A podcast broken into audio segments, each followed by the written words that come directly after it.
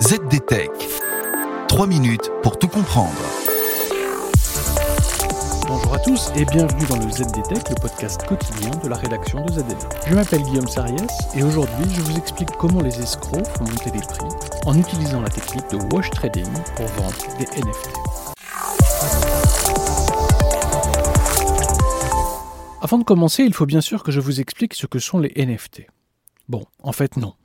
Après tout, je n'ai que 3 minutes. Donc, pour en savoir plus sur les NFT, écoutez l'épisode du ZDTech sur le sujet et allez sur le site. Nous avons tout un tas d'articles consacrés à la question.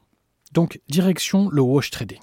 Qu'est-ce que le wash trading? Eh bien, c'est une technique vieille comme le monde du commerce. Mais c'est une technique de fraude qui prospère particulièrement dans le domaine des NFT, ces fameux non-fungible tokens qui provoquent hystérie et effarement ces dernières semaines sur la toile. Pourquoi? Parce que les échanges de NFT sont anonymes par principe, puisque la blockchain garantit l'anonymat des utilisateurs. Chain Analysis, une société qui analyse le secteur et la technologie de la blockchain, vient de publier une étude sur le sujet.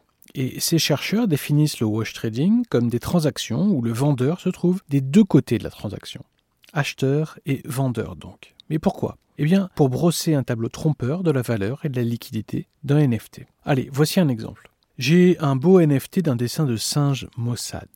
Je le vends cher, mais je veux le vendre plus cher encore. Allez hop, je crée un compte acheteur et je l'achète. Et je donne l'impression à tous les observateurs que mon dessin gagne en valeur. Oui, cette astuce est vieille comme le monde.